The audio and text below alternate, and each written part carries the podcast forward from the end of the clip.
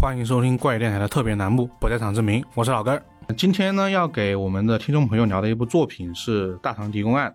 啊。为了能能够让大家更加清楚的了解这这部作品，嗯，然后我们今天怪异电台呢特别邀请了《大唐狄公案》这上海译文出版社的编辑顾老师和译者张老师来跟我们一起聊聊这部作品。然后，请两位老师和我们的听众朋友打一个招呼吧。呃，大家好，我是上海译文出版社的编辑顾真啊，也是我们社《大唐狄公案》系列的责编。嗯，听众朋友们，大家好啊，很高兴呢，今天来到这关于电台啊，能和大家聊一聊关于这个《大唐狄公案》的一些信息和情况吧。啊，我是这个《大唐狄公案》系列小说的译者张玲。好，嗯，感谢两位老师，因为我们这一次的录制就和之前的栏目一样，又是。是在三地，我们一个在深圳，然后上海，然后张老师更是比较辛苦在美国，所以这次呃可能录制的这个音频会有一点点的小问题，然后呢，请听众朋友们也呃包容一下这一个问题。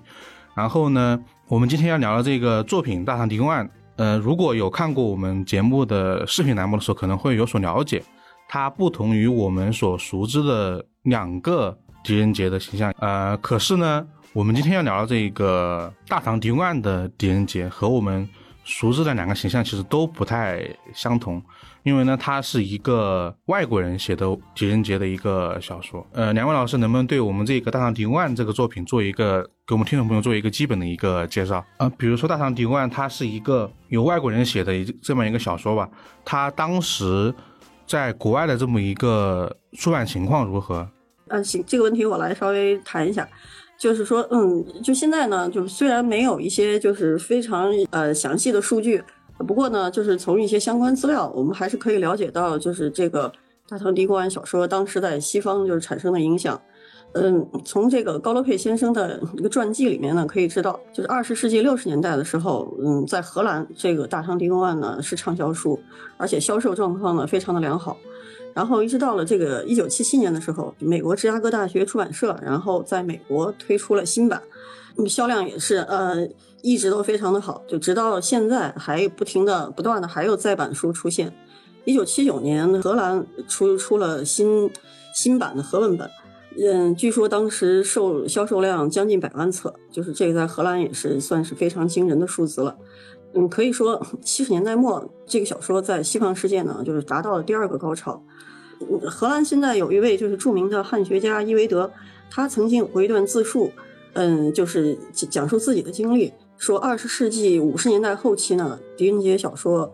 呃，曾经在西方世界呢引发过热潮。他自己当时是一名高中生，每当当地图书馆呃购入最新推出的小说的时候呢，他总是抢先头一个借阅。他说：“因为呢，图书馆只在星期五晚上开放，我必须在星期六晚上之前就读完新书，因为我的父亲也要看。”一九六三年，他进入莱顿大学，也是攻读汉学。在这之前，他对中国所有的了解几乎全部都来自狄公案小说。在英语世界里，这一系列小说一直流行到七十年代，就在法国持续的更久，就直到现在呢，仍然有自名为高罗佩传人的作家仍然在写这个小说的续集。他这里指的应该是法国作家勒诺芒。嗯，这名法国作家从二零零四年开始出版自己续写的狄公案小说，迄今呢已经有二十七部，创作还在继续。这个呢，就是呃，可以说是狄公案小说在西方世界就是从你开始发行到迄今为止的一个就是基本的状况。呃，我来我来补两句吧，因为那个我作为那个。呃，出版社的呃工作人员嘛，就是呃《大唐狄公案》的那个，在西方的世界，它其实出了很多版本。然后拿我们比较熟悉的英语世界来讲，它的每种作品都有英国和美国的出版。然后呢，呃，有一点现象我们可以看一下，就是它在英美两地的出版方都是在业内很有口碑的著名出版社。啊，它在英国的那个很重要的一个出版方是那个海涅曼，就是出毛姆啊等等很多这种英国著名作家的一个出版社。然后在美国的呢是那个斯克里伯纳，然后斯克里伯纳呢，它呃里面会出那个海明威啊，比方说菲茨杰拉德啊，这种都是在美国非常受到认可的那种大作家的作品。所以呢，高罗佩作为一个小说家，他可以在啊英美两地的呃这些出版社出书呢，这本身就代表着一种呃主流的认可。然后呢，大唐狄公案在出版多年之后呢，它这个书呢，它始终没有绝版啊。芝加哥大学出版社它的平装本它一直在印行，而且，嗯，平时我们呃如果去那个网上看的话，其实它的这个平装本已经出了很多版本，呃，一直在翻新出版，说明就是。呃，高罗佩的《大唐狄公案》系列在英语世界的读者群中，它一直是有市场的，就始终没有就是被大家遗忘和那个就是放弃阅读啊什么的。哦，那其实就是说我这样理解这个问题，就是说可能在国外他们看的这个狄仁杰这个形象，就是外国人了解的这个形象，和我们自己了解这个形象其实是两个完全不同的人，或者说他有。他可能都是狄仁杰，但是他的具体的性格，或者说他的一些断过的案子，可能都不太一样，就是和我们所认知的一个狄仁杰不太一样。嗯，对，这个是我感觉八十年代以前应该是这样，因为中国人所了解的就是还是史书上的狄仁杰的形象，就忠臣良相。呃，至于他就说断案如神呢，呃，一年呃断治案什么上万件，这个呢就是只是史书里一个简略的记载，也并没有详细的。具体的案件的这个技术，呃，但是外国人所了解的，可以说从一开始，呃，应该就是高罗佩笔下的狄仁杰的形象，嗯，一个中国可以说是中国古代官吏的一种模范。清正廉明，体恤下情，而且呢，就是在作者的笔下呢，就是他具有一种就强烈的人格魅力，这一点呢，就是是中国传统公案小说里面不太常见的。因为中国公案小说里面的人物形象，它一般总是比较扁平化，而且，嗯，比较概念化的一种一种方式来表达。但是，呃，高罗佩笔下的狄仁杰呢，他是另外一种，就是他形象呢也是非常的，也是一种属于理想的形象吧。啊，高大英俊，而且还精通武艺。同时呢，也能诗善文，哎，就温文尔雅。嗯，高罗佩说过，这是当时他是女读者心目中理想的男性形象，哎，而且呢，也是高罗佩塑造的，就是他自己理想中的文人士大夫的形象。呃，所以说呢，嗯，在中国人之前，在中国人心目中和西方人读者心目中的狄仁杰，他肯定是有一定的区别的。对，因为其实我也在看这本小说的时候，我也感受到了，就是因为我一直看那些作品，可能就是国呃国内的一些作品嘛。狄仁杰他可能只是一个呃，至少他不会动手，但是在小说里面他居然会打架，就会让我挺挺意外的一个一个形象的，就是他会亲自和别人动手。对对对，对，因为我其实呃，在我们之前制作节目的时候，也也去了解了很多这个大唐提公案的内容，然后其实。听老师这次给我再说完之后，其实我还有一个新的问题，就是说，嗯，其实无论是小说的内容，还是他这个人物，他其实有很强的这一个呃中国传统文化色彩的。那作为一个呃外国作者，比如说高罗佩本人，他是怎么会去说写这样一个发生在中国的一个呃传统文人或者说传统官员的这么一个侦探故事？还是说高罗佩本人他的经历造成了他？选择写这么一部小说，这个可能希望两位老师给我们的听众朋友就是介绍一下。这个，嗯，这个问题，我觉得，嗯，他选择他为什么会选择写一个呃中国人的故事呢？呃，这个要是说，嗯，从最早追溯起来呢，应该说是在一九四零年前后，就他当时在日本工作，他在那个时候呢，就是曾经购入过就是一本呃中国清代的公案小说《武则天四大奇案》。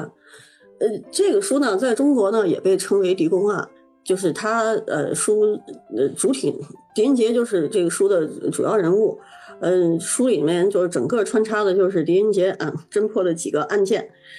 高罗佩就是他四零年左右呢，呃买了这个书，但是他四二年呢，呃撤离日本的时候，嗯，当时呢就是因为二战爆发之后呢。呃，美国跟日本呢，就是属于这种就是敌对国家，然后他们属于这种外交官员呢，就整体整个撤离日本。他撤离的时候随身携带的呢就有这本书，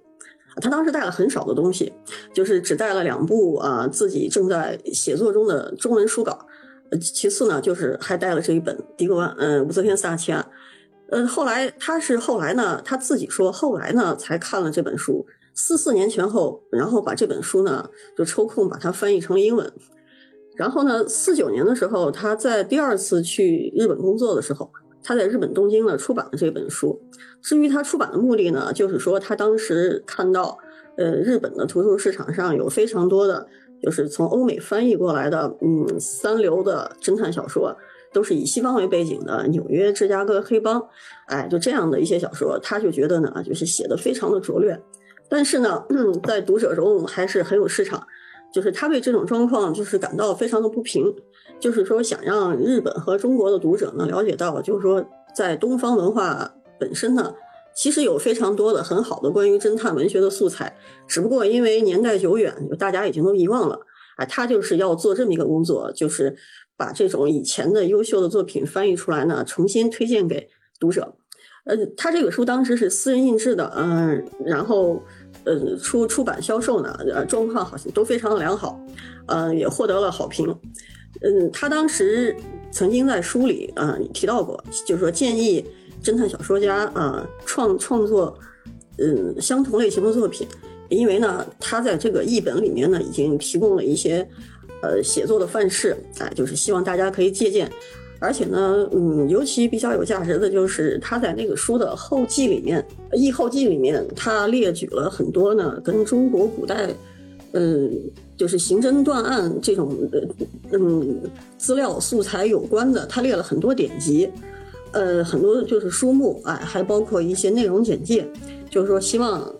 对，希望作者能够借鉴这个啊这些信息，然后呢进行创作。但是当时的作家呢看完之后，大多都表示，嗯，就书是好看，但是呢，他们本人由于就是各方面的这个能力和呃信息积累，就是那些相差太远，写不了。然后呢，高罗佩就他看无人响应呢，他就自行创作，然后呢，就是很快就写成了《通州案》，这个是他写的第一本。呃，至于他为什么选择狄仁杰这个人呢？可以说有一定的偶然性。嗯嗯，我觉得一个重要的原因就是说，他认为在《武则天三大奇案》这本书呢，就写的还是非常精彩的。呃，他是节选了前三十回翻译成英文，他并没有把全书都翻译，因为前三十回呢，就是狄仁杰作为一个地方县令啊，就破获了当地的三起案件。嗯。就是三起，嗯，互不关联的，呃，但是呢，呃，同时发生的这种案子，哎，就是他在这个不同的地方，啊，呃，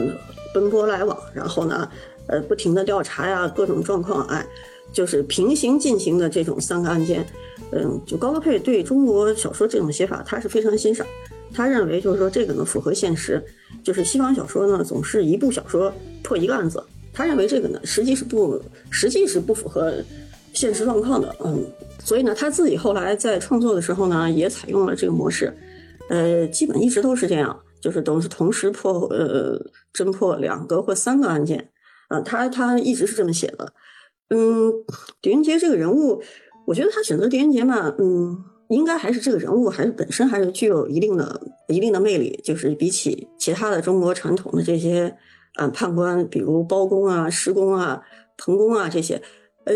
其他的这些书呢，从他的那个藏书目录现在可见，他都是看过的。就是说，他对中国这个公案小说的了解呢，其实是非常全面的。从最早的嗯《遗狱集》就唐寅笔试那一种案例选集开始，一直到呃龙图公案，然后施公案、彭公案，还有蓝公案啊，他都看过。呃，再就是到民民国的时候，就是有古今奇案汇编啊，就这样的，他也都看过。呃，可以说他了解的非常全面。呃，他是全面了解之后呢，然后挑选了这么一个人物，然后呢选择这么一种写作方式来写的。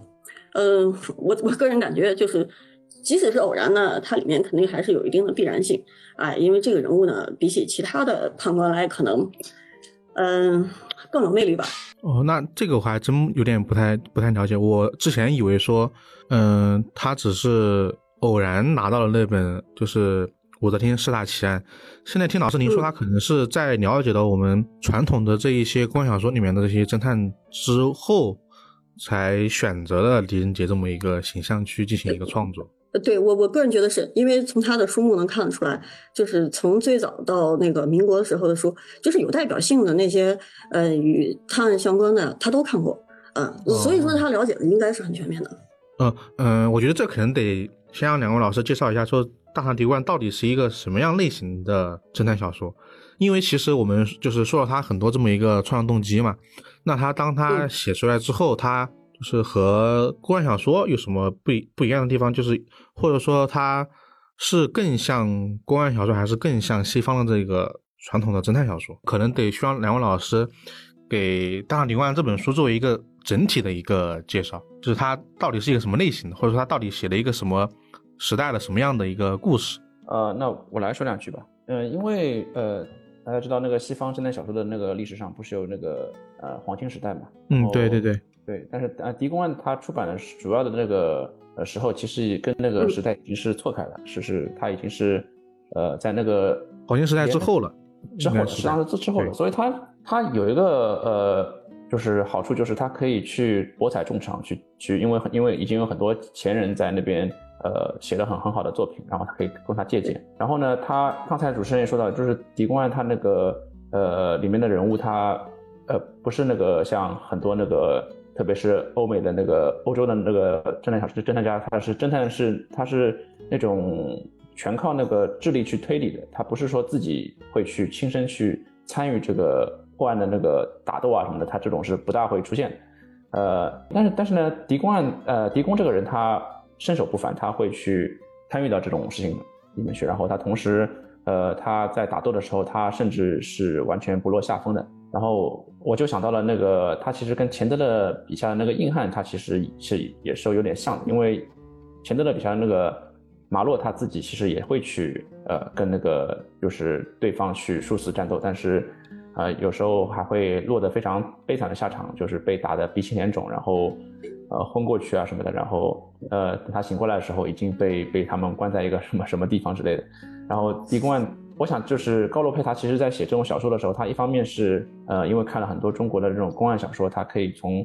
呃中国的那个里面去汲取他的那些养分。同时呢，他自己也应该是去看了很多欧美的小说，然后他把这两种给杂糅起来了。呃，同时呢，因为他自己是一个学者，所以他这个背景是大部分侦探小说家嗯。不一样的一个背景，所以他在写这些小说的时候，他的细节是非常好，他会把自己平时研究的那种呃内容去融入这个小说里面去。所以《狄公案》我们看的时候会发现很多，呃，张老师他在那个异后记里面或注释里面也都说明了一些细节，呃，都是呃可以说是只有高洛佩这样的一个呃对中国文化非常非常了解的一个汉学家才能够去融入到这种小说里面去的。所以让让他小说就带来了一种呃很多呃侦探小说。呃，不具备的一种色彩和魅力。哦，那张老师，您有什么要就是呃补充的一些地方？嗯，就是他，嗯，就是从他那个传记呢，能看得出来，就是高洛佩呢，他一直对侦探小说是非常有兴趣的。呃，就不但中国的他看了很多，西方的呢，他也看了很多。呃，应该说他在创作，呃，就是他有生之年吧，就是当时西方的。呃，是些著著名的侦探小说之前的，他应该也是基本都看过。嗯，其实这个呢，我是因为我本人呢，嗯，怎么说，侦探小说看的不是特别多，呃，就是只是看过像克里斯蒂啊，再就是福尔摩斯看过一些。呃，就是从现有的这些呢，我个人感觉呢，呃，他在手法上，呃，他跟前人还是有有很多的不同的地方。就比如说这个福尔摩斯系列呢。就是在文学手法上，他基本上用的还是传统的英国古典小说的手法，就是用第一人称的角度来进行叙述。而他小说里面呢，有很多这种描述啊、评议啊这种部分，就是说他经常是通过这个一个人的呃，就是叙述，或者是两个人的对话，或者是书信，就是来展开这个故事，哎，而不是呃直接讲述这个直接讲述故事的推进。这个特色呢，在更早期的这个柯林斯的这个《月亮宝石》《白衣女人》这个里面呢，就更为显著。当时那个作品呢，就是更接近于英国，就是更古典的这种文学作品，就是更加写的特别长，而且呢，它推故事推进呢，几乎全部就是靠叙述和书信。呃，然后福尔摩斯之后，到了克里斯蒂的时候，克里斯蒂的手法呢，显然就是比这个要更加现代。啊他就是重视这个情节的推进，就与探案无关的这种议论和描述呢，减少了很多。他对于重要这种场景的描述和这个紧张气氛的渲染，就是他会他做得更好。哎，他很重视就是悬疑这种产生的文学效果，哎，重视这种悬疑场面的刻画，呃，就是非常的吸引读者。嗯，就是调动起自己所有的文学才能，就是为悬疑来服务，而且他描写更多的动作。再看这个狄公案小说呢，就是他在某些方面可以说比克里斯蒂的作品呢更进了一步。呃，现在我我后来在那个网上看到，就是有不少读者反映，这个狄公案小说看的时候呢，就是时常呢有会有一种就是有强烈的画面感，啊，就是他那个小说里面的描述呢，就是非常的鲜明，哎。我感觉这一点呢，可以说呢是影视剧呢对于这种传统文学产生冲击以后的反应。因为高罗佩先生说过，他非常爱看电影，而且呢，他也自己也讲过，这看电影呢对于创作小说和尤其描写人物对话呢很有帮助。其实从他小说里这种特色呢，我个人觉得这个其实就是一种类似于电影剧本的特色了。呃，他的小说你看，他重点呢就是写人物这个外在的言行。呃，就是很少刻画这个心理活动，心理活动这不是完全没有，但是呢，确实是比较的少。呃，外在言行这种啊，很容易转化成影视剧里面的这种场景。嗯，就是说这样写出来的小说呢，就有了一种类似剧本的特色。他呢，他肯定是就是很早就感受到了影视剧的这种长处和优势，就是影视剧比起文学作品来。啊，它更容易在大众里面传播，就是大众更容易接受，因为它更直观嘛。而且呢，哎，就是就是视觉上产生的冲击力呢，比起文字的冲击力来，那肯定是要更强。呃，所以呢，我觉得他肯定是自觉的，就是在小说里面哎运用了这些特点。他小说里面还有一些片段呢，就是明显的带有西方戏剧这个这个这个色彩。这个呢，嗯。因为西方这种传统教育呢，对于这种古希腊戏剧就是是非常重视的。嗯，高罗佩先生呢，他上中学的时候，他们也曾经学生都演过剧，他对这种戏剧的这种模式呢，这种应该是相当熟悉的。嗯，这里面小说里面有这么几处，就是比如说这个湖滨案开头的这个这一段故事，就很像戏剧里面这种一个人的长篇的独白，啊，就是就是写的很长，而且呢，哎，就是情绪啊，就是非常的。非常的复杂，就是描述这样一个。还有呢，就是小说里面，比如这个铁定案里面，就是他有这个公堂审案，而且呢，就最后就是这个人犯招供这个。再就是七平案里面呢，有这种就是两个人在公堂对峙，哎，然后呢，后来呢，呃，就说就说是呃透露出这种真情。他这种场面写的呢，确实都是很像这种戏剧场面，包括人物的对白也是。呃，就有读者说过，有一点像这种杀剧的感觉，呃，嗯，我觉得从这种地方就是可以看得出来，他所谓这种这个系列小说被称为中西合璧呢，它不是没有道理的。嗯，它也是多种就是文学成分和文学风格这种交织和融合的结果。你看的时候呢，有时候会觉得，就是一会儿觉得就是是中国的公案小说，然后呢，一会儿又进行那种就是很长的一个打斗的场面。就很像武侠小说了，然后呢，就是写到这种就是事情啊啊，就人情啊，或者是啊各种呃，尤其是写这种江湖，呃江湖上的这些勾心斗角，就是很像这种哎中国这种事情小说吧。然后呢，写到公案，哎，写到那种呃公堂断案的时候呢，气氛紧张啊，哎，戏剧性非常强。这个呢，又很像西方的戏剧。呃，有些读者可能不太容易接受这一种，就是他这种。柔杂的风格吧，而且呢也很多变，呃，我觉得这个呢也是在情理之中，嗯，就是，嗯，但是我本人呢是比较喜欢就是他这种风格，我是感觉他在把各种成分，嗯，就是说混混合在一起啊，糅合在一起，呃，他创作的总体来说他还是相当成功的，就是从这一点，从呃东西方的这个，呃，这个传播呢和这种反响里面呢能看得出来。就是大部分人对这个还是比较认可的，而且他应该对西方的那个诗歌什么的也是比较了解的，所以他那个书里面经常会，就是他会找到那种，就是因为呃东方和西方的文学它表现的一些一些东西都是有共同点的嘛，他会就是揉在一起，然后让让里面的一些人物去呃吟唱一个诗歌，但是这个诗歌呃其实它的那个意思是从那个西方的那些传统诗歌，比方说那个玄学派的那个 John Donne 的那个。是那那边借鉴过，对，所以就是为什么我觉得两位老师很好解答我看的时候自己的一个感受，就是看到一半你会觉得说这个故事好像它发生在中国，它的很多人的一些人物逻辑和它的一些内核都很中国，但是呢，它有很多情节推进方式啊，包括一些表现方式呢，又感觉是在看西方侦探小说，就是这种杂糅的体验是挺不一样的，就只有一个高洛佩这样一个身份的人才能写出这样的一个作品。就会有这样的，是是这样的，对，嗯。那其实我看刚刚两位老师也提到了他自己就是高洛佩嘛，他其实作为一个除了小说家这么一个身份之外，他其实还有一个身份就是汉学家嘛。然后这个身份也其实给《大唐狄冠》这个小说，它带来了很多很扎实的中国文化内容的一些呃方面。然后呢，就是关于这个高洛佩他这个汉学家的身份，就是。两位老师能不能给我们就是聊一聊？这个就说那个，我先说一下吧。呃，他呢，高德佩先生他自己对自己一生他有一个总结，就是说一生三任。呃，外交官是他的职业，然后汉学研究是他的呃终生事业，写小说是他的业余爱好。他这三方面呢，就是最早对他来说影响的有产生影响的，应该是汉学研究。因为呢，他五岁的时候就跟随家人去那个河属东印度，就是如今的印度尼西亚，这生活了八年。他那个时候呢，就深受东方文化的影响，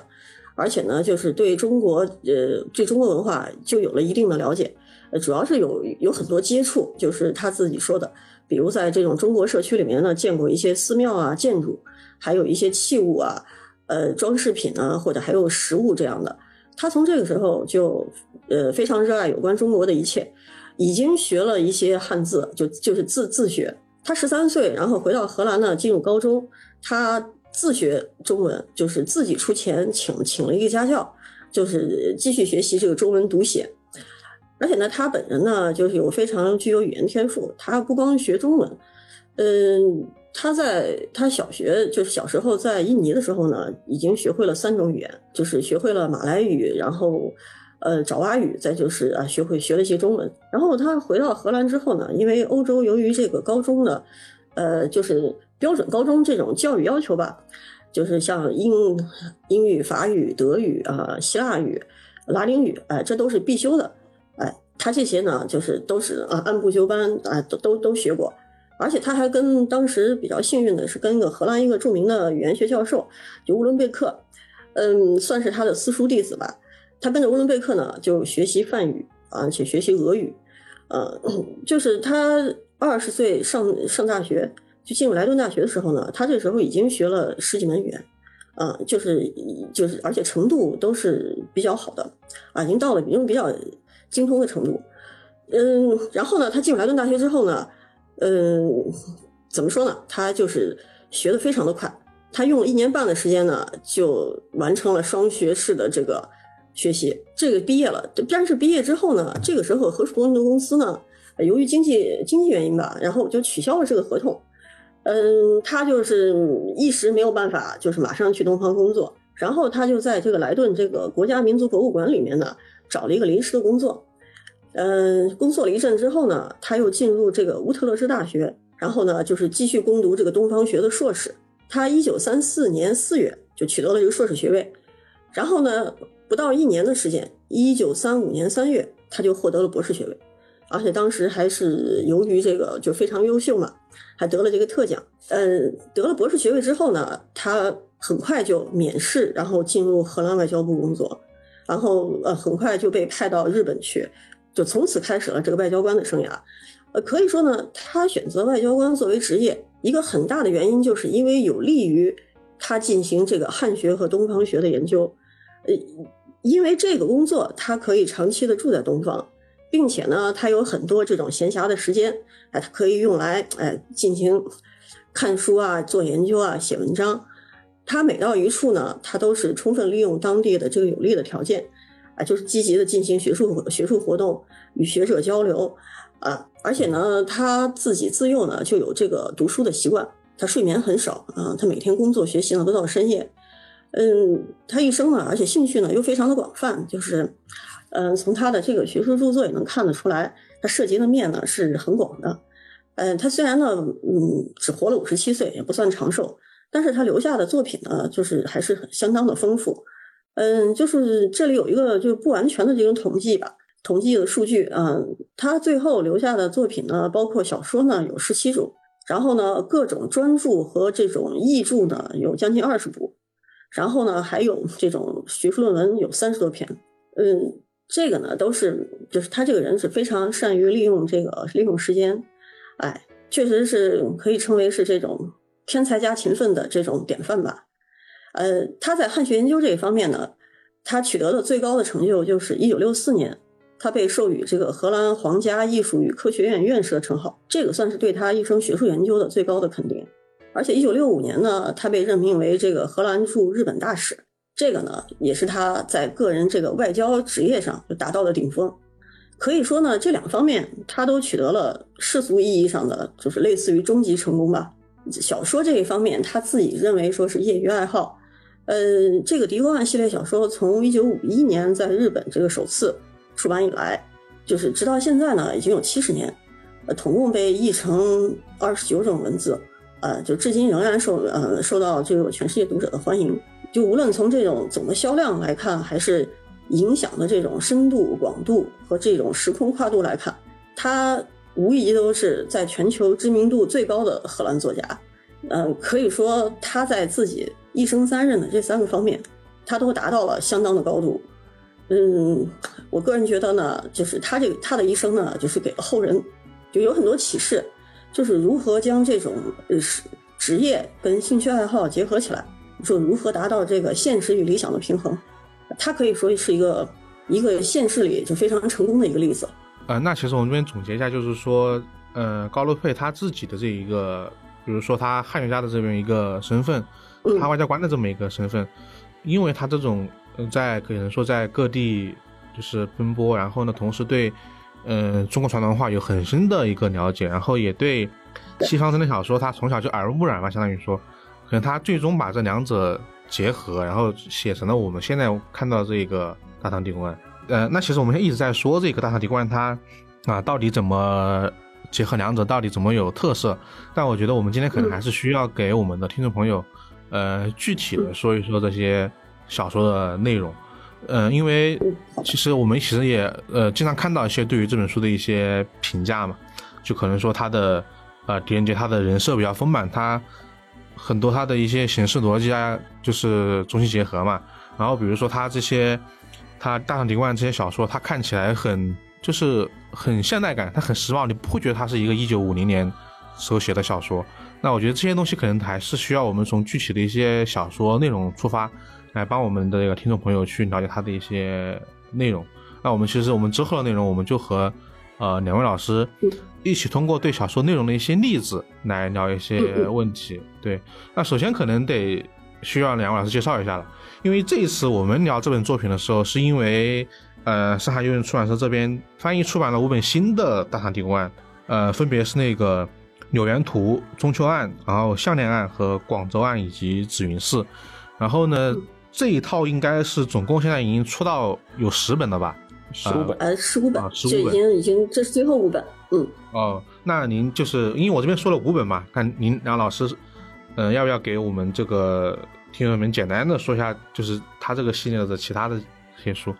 呃，好，这个我来说一下，这个就是说呢，他的创作呢，就是他可以说是分为那个三个阶段，嗯，就他分成系列的。他最早的五部小说呢，就是他自己把那个定为第一系列，第一系列就是就是我们前年出的，二零一九年出版的五本，就《黄金案》《湖滨案》《同州案》啊，《迷宫案》和《铁钉案》。呃，第一系列呢，就是他从形式上来说呢，它呃模仿中国传统公案小说是非常多的，呃，几乎可以说，呃，从内容到形式啊，几乎就是 几乎就是。中国公案小说的一个翻版，嗯嗯，可以这么讲，呃，当然具体的内容细节呢，当然也加入了一些，哎，就是就是您刚才说的，哎，比较有些西西方化的成分，但是它而且呢，前五本呢取材于中国古典小说也是非常多的。五本之后，第二系列就是它把定为就是新系列，它从这个时候呢开始就有了相当的改变。就是从形式上呢，就嗯不再严格的依照公案小说那种形式来写，就是也没有这种章回名目，就每一回每一回前面就有那么呃一组对句啊两句话来概括这个这一章的内容。他后来就把这些呢就是都给取掉了，呃，也没有开篇的这个引起正正文的这种一个短故事，这些他都去掉了，就是更形式上来说呢，更接近于西方侦探小说了。嗯，写写法呢，他自己也讲说，呃，根据读者的要求吧，呃，就是尽量减少这个故事里出现的人物。呃，这个就是说，为了更好的能够切入情节，哎，用更多的篇幅来描写人物，来描写故事。他这个新系列呢，他当时一共是写了八本书，啊，算起来就是对他一共是，嗯，写了之后就是之后他本来就是想完成之后呢，就到此为止了，呃，但是他那个出版社呢，就是小郭老师刚才说的这个英国海涅曼出版社。出版社呢，因为这种书比较受欢迎呢，就要求他继续创作。呃，然后呢，他后来又写了两本后续，就是最后两本书，就是今年刚出的《就项链案》和《中秋案》，这是他最后写的两部。呃，他自己就讲呢，说新系列完成之后呢，嗯，他认为对于人物的塑造呢，呃，已经基本完成了，尤其是狄公的，就是几名随从吧，就性格啊，哎，而且呢，人生道路啊，也都。确实，就确实就是已经完成了，没有什么更多的可以写的。呃，但是狄公本人呢，仍然有一些内容可以哎再深入哎再发掘。所以呢，他写的最后两部小说呢，就是都是狄公一个人断案的故事，就是身边再没有随从了。呃，他当时呃第一第一系列的时候，随从基本都在，就是四四大随从都在身边。写到第二系列的时候呢，他为了减少人数，一般就是狄公只带一个。啊，其他的人呢，或者是因为各种事务啊去外地，或者是啊留在留在本地啊，狄公等人只带了一名外出啊，这种状况，嗯，写到最后，嗯，最后两本书呢，就是只是狄公一个人断案了，呃，没有身边就没有其他人，嗯，这个就是，如果你要就是说从整整体来讲，他这个系列小说啊，就是他在风格上有什么改变呢？呃。基本就是这个状况啊，就他有一个，因为我自己也看到，发现说，他前期可能就是马龙乔泰什么的都还在，那可能带带着四个人一起去破案，每个人有不同的分工，可能有的人，然后四个人可能还会坐在一起讨论一下案情，然后到最新的感觉就是《狄仁杰就》是一个，呃，变成了就是刚刚，呃，顾老师说的那个比较像马洛的这么一个侦探了，他自己就是单打独斗，感觉像那种硬汉侦探的形象一样，他这个差别还是挺大的。对对对对，他就是写到新系列的时候，那个人数就明显的减少。嗯呃，这个呀，就我感觉这个问题呢，因为有很多读者呢反映就是说呢，认为还是第一系列更好看，呃，就是人物多，而且呢，哎，就是也，呃，故事也比较复杂，而且也比较热闹，哎，就情情节呢也比较。呃，情节推进呢也是，嗯，就是因为他人多嘛，他就是产生各种可能性啊、偶然性呢，都都会更多啊。就就是很多人都认为说呢，那样的更好看。呃，这个事情，这个就是他作者本人选择的问题。哎，嗯，我我觉得那个原因可能是因为我们对那个模式会比较熟悉，还是那种经典的文官文官配配武官这么一个，像我们熟悉的包拯和。展昭啊，或者说这么一个形象，王朝马汉这样一个形象，可能也是觉得大家对这个更加熟知一点，可能他会觉得这个更加好看。对，这个是有可能。但是就我了解呢，西方读者其实有的西方读者也有同样的这个感受，也认为第一系列更好看。呃，这个事情呢，是当时让我觉得是 比较吃惊的，就是他们也有同样的感受，就是说也认为，哎，第一系列就是说更有意思，觉得后面呢人少了，没有那么好看。确实有人这么讲过，嗯，哦，那老师，其实您刚刚说的是一个变化嘛？那在这一个，这在一个它的这三个三个系列啊，算是说它这个新新系列第一、第二、第三三个系列里面，我觉得是，呃，假如说要是个共同点，它会是什么呢？呃，它比如说它的这一个对于呃三这个无论哪个系里面都对中国中国传统文化都有一个很大的一个内容的一个呃概述，因为。我比较印象深刻的就是，无论哪一本啊，我翻到了哪一本，他都会很强调一句话，就是说，在他小说的后记里面，他总会说，呃，什么在读者请注意，在狄公生活的年代里啊，中国人不留辫子啊，这是一六四四年之后满族人入主中原之后才强加的习俗，然后它里面也会提到很多一些，比如说呃古琴的文化呀，然后道家的文化呀，一些可能还一些就是。戏班子的文化呀。你说这些他，我不知道我理的对不对？这这些内容是不是他这所有系列的一个共同点？他都在每一本里面都会去把自己所研究的这么一个传统文化给放进去。这个这个是是这样的，我觉得他贯穿始终的就是说呢，他想通过这个系列小说呢，就是不不但是写出一种侦探的这种故事，呃，不但是要让西方读者了解呢，在中国呢，古代也也去也本身就有很多很好的这种侦探的素材，而且呢，也要同时就是要向西方人介绍这个中国文化，呃，我觉得他是很自觉的做这件事情的，嗯，他那个对，就像您刚才说的，他在里面他总是。贯穿始终的就是与中国文化相关的这些方方面面，而且还有一个就是他写小说呢，选择的这个时间点经常是中国的这些，就是就是顺便介绍中国的民俗，就他选择的是一些节日，比如端午节、中秋节、元宵节、除夕，呃，就是就是说，呃，他很注意这一方面，就是通过这个呢，哎，顺便介绍一下，哎，这种民人民俗啊状况呀，哎。他自己说过，就是说当时呢，认为当时的西方人呢，就是对于中国的了解是太少了，而且呢，有了解也不正确。他要能做的就是说，呃，要向西方人，要让西方人了解真正的中国文化。而且呢，呃，这个就能看得出来，他作为学者的不同，就是他不但是一个文人，他更是一个学者。他创作的时候呢，就是他始终有这种学者的这种非常认真的这种严谨的态度，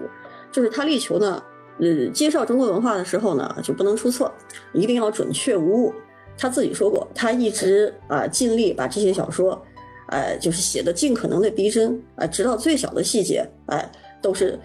而且呢，他自己呢确实做到了这一点。我就是觉得这一点呢是非常难得的。就是有人呢，他即使有这种想法，但是不一定有这个能力能做得到。嗯，他正是因为出于他自己比较独特的这一种，就是经历。学识和这种素养，就是他能达到这一点。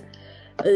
就是中国有一个著名的学者，这吴晓灵先生呢，曾经写过一篇文章，其中呢就评价他的这个小说，就说呢，说高罗佩的这个博览和杂学，奠定了他创作《狄公案》的坚实的基础。说理解了这个背景，你才能了解他创作里面哪怕是一个细微的情节，就甚至一草一木、一平一展，几乎无一字无出处。我感觉这个呢是一个非常高的评价，就是而且是出自一个就是中国的一个著名学者之口，啊，这就是说这个是对他小说的这种细节的准确性方面呢，这是一个呃很高的肯定。事实来说，他确实做到了这一点。呃，这个有时候我感觉现在的读者不是很能理解到，因为很多中国传统文化的细节问题，呃，我们现在就本本身已经很不了解了。嗯，所以你就不太容易体会到，哎，他那种精妙之处吧？你必须就是需要专门专门去查找一些嗯专门的资料啊，就是通过专门的了解才会有所体会。嗯，这个就是嗯，高罗佩本人呢，他怎么讲汉，在他当时同代同时代的汉学家也很多，但是呢，像他这样呢，就是全方位的，而且呢，就深度沉浸在中国文化里面的汉学家。就是确实凤毛麟角，拿到现在来看呢，就几乎可以说也就是空前绝后吧。呃，他确实是称得上就是就是近似于接近中国文人的这种标准了，就是通文十百家，而且呢工诗词歌赋，而且精通书法、古琴、篆刻、绘画。哎，嗯，能做到这一点，呃，对于中国人来说都不容易，对于一个外国人来说，呃，那就更是，嗯。确实只能说这个是空前绝后了。这个我当时就是看小说的时候可以看到，就是脑里面有很多，嗯，我看说说张老师您的这个就是那个批注嘛，就比如说这个点，他当时在他的呃什么中国古代仿联考这本书里面就是详细探讨过，或者说也会就有很多这样的批注，让我感觉到啊这本书它它内在是有很多这种很小的知识点是我不知道的，但是他写这本书他是做过研究的。然后其实我想说有有一个问题啊，就是说。就老师，您能不能就说举个例子，比如说他怎么把，因为其实这些知识，假如单独说出来，他就是很像，比如说啊论文啊，他自己也写过嘛。但是毕竟他写的是本小说嘛，那他怎么把这个知识和他，对他怎么把他想传达这个知识和他这个小说内容就是融合在一起？有有没有有没有那一两个比较简短的，比如说就是故事的一个例子？我对这个了解其实还主要就是通过他本人写的后记里面提到的这个。呃，这个柳园图这个就是说这个瓷器这个图案呢，在西方的这个产生和发展的这个历史。呃，然后就是他提到他其其中提到了好好好几本书，哎，提就是提到了一些文章，呃，我能找的去找到查阅了一下，呃，它里面有一些图啊，就是就是有几张图片，就是有这种嗯柳园图瓷器，就是最初的，呃最初的这个呃形形态吧。最后找到的就是我们在书里后来《一后记》里还附了一张图嘛，哎，就是柳园图这种。这个这个图样呢，这个柳园图的图样可以说是现在还在生产的瓷器上面用的这种图样。我我后来确实是见过，就是实物，呃，就是说明这个，嗯，原来还不知不了解的时候，以前只是看这个小说，就是也没有看过这个后记的时候呢，还真的以为这个柳园图呢就是出自中国的一个一个图样。看了这个他本人介绍之后才知道。这个还是跟中国有一定的关系，但是呢，其实是出自西方的一个哎一个设计，而且嗯，再一点就比较有趣一点就是他本人分析的，说是里面啊呃那个人说是手举一根棍子，他就认为说呢，这个其实就是一个不正确的解读嘛，其实应该是抱着古琴，哎，外国人不是很了解这个状况，所以呢就把这个事情搞错了，搞错了之后呢，导致呢就是对这个故事整个的这种。理解和这种虚构呢，就是都产生了偏差，哎，最后就是成了这么一个，呃，就是爱情传奇故事，哎，演变成这样，就是就是说这种这个过程呢，整个，呃，怎么发生，而且呢，就是它如何产生偏差，而且呢，导致最后这个结果，呃，这个过程本身呢，也是一个比较比较有意思的事情。就是呢，就是能让我们也能知道，嗯，就是文化不同的文化嘛，在中西文化互相传播的时候呢，就是它难免出现这样的状况。呃，就是我印象很深的就是高罗佩他每次写呃新的作品的时候，他总是会很巧妙的去引入一些呃，如果用更加学术、更加严肃的方式去传传播起来比较困难的东西，比方说他把中国的很多很多东西都融进去了嘛。他每次都会想一点新的东西出来，比方说，我我记得有一本里面是七巧板，七巧板这个东西，如果你纯粹去呃分析的话，可能普通读者也会觉得没有那么有意思嘛。他就把它融融到了那个凶杀案的那个里面去，当一个很重要的线索。然后像刚才张老师说的那个柳园图，那个那个瓷器上面的那个呃怀抱那个古一张古琴的一个一个人。还有还有一本里面，比方说是讲到那个像刚才那个主持人说的那个戏班子，戏班子这个东西，呃，外国人可能他也是比较遥远的一个东西，但是他就也写进去了。还有就是那个少数民族跟那个呃汉族的一些在当时的一个融合，啊，这个东西也是呃很有中国的那个历史上面的一个特色的。还有我记得有有一本里面是呃讲到那个辣椒这个从从从别的地方那个进入中国的那个时时代。呃，它是并不是呃真正的那个跟唐朝那个相关，它其实啊真正，因为他写的是一个其实是是明朝的那个呃明制的嘛，但是它现在就是它这个辣椒其实并不是唐朝时候那个引入中国的，然后还有反正它还有中国的书法，包括中国的那个屏风，就是有春夏秋冬那个四季的那个屏风，这些东西呃如果他去把它拆成一篇篇论文去给西方人去介绍的话，我想他。跟现在用小说去介绍的那个效果是不可同日而语。对对，他就是这样。我是觉得他作为汉学家呢，就是他在写小说之前，作为汉学研究呢，时间是更长。呃，就是从十八九岁就开始，呃，包括他，然后二十几岁的时候呢，在日本就发表过，呃，琴道，就研究古琴的时候，就发表过《琴道嵇康及其琴赋》。嗯，他肯定是在汉学研究的过程中呢，我觉得他自己应该是有这个体会的。就是说，如何能呃向西方人介绍中国文化？他采取一个什么样的方式呢？是最好的方式。他最后选择的这一种，就是用侦探小说的方式来，呃，来向西方人传播中国文化。我觉得这个是一个最佳的方式。就是说，他虽然当时呃很多年出版了很多学术著作，包括《中国古代房内考》啊，就《密西图考》，呃，在学术界呢，确实是呃就得到了肯定，嗯，也有有一定的影响。但是学术界这个影响呢，终归是有限的，嗯，因为学术圈嘛，它就是象牙塔里面的学术圈呢，就是对于普通读者来说，那还是很遥远的。而且呢，它作为这种学术著作的这种要求，呃，不可能非常的浅显。就是普通读者呢也是不太容易接受的。所以呢，他后来就是从写小说，他肯定意识到了这个，哎，就是要选择一个更好的方式来让大众更能接受，而且呢，就是就是说穿了，就是要选择一种呃深入浅出的、通俗易懂的方式。呃，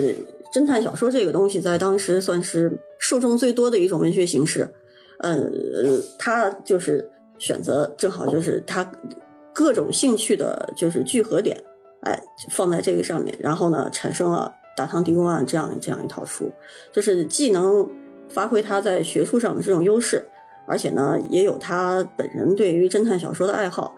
还有呢，就是嗯，我感觉他在创作方面呢，他也是他还是非常的，就是属于一个比较天才型的作家，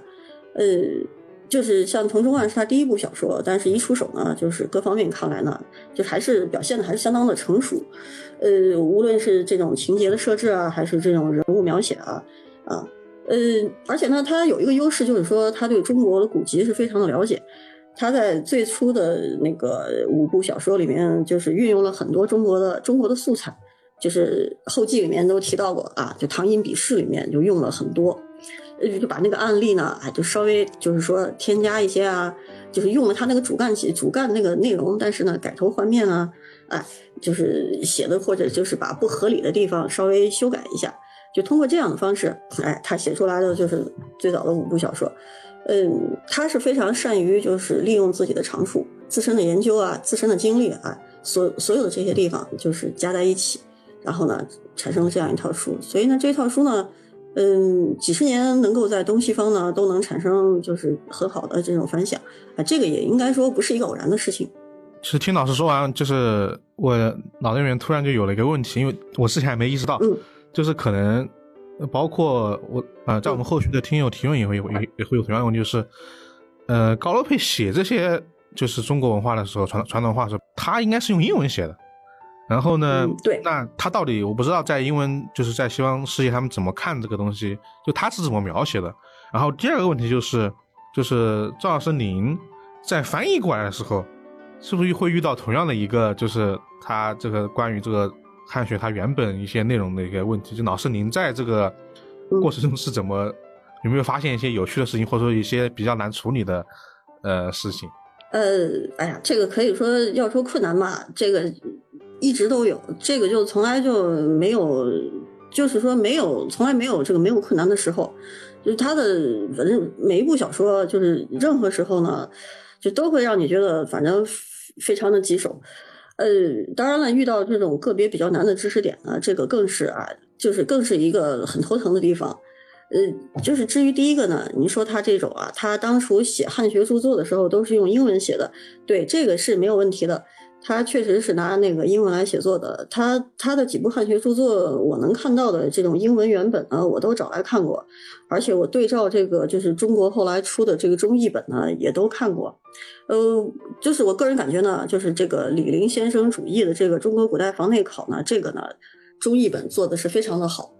呃，它非常的准确，而且呢就是很全啊，内容方面，这个是的。嗯，他在写作的时候，呃。这个高罗佩先生，我觉得他有一个特点，就是说呢，他本人是精通中文，而且精通英文，啊，他不是一个单纯的用英文来写作的作家，这个呢是非常不同的地方。他在写写小说之前，他也已经做过很多的这种翻译工作，就是把中文翻译成英文，因为他在这个《秦道》和那个《嵇康及其情妇》里面，他翻译了呃大段的或者整篇的这个古文，呃，这个里面都有啊。你从他这个翻译呢，就是对照中文这个古文这种原本，就能看得出来，就是他对中文的本身的理解呢是非常的准确的，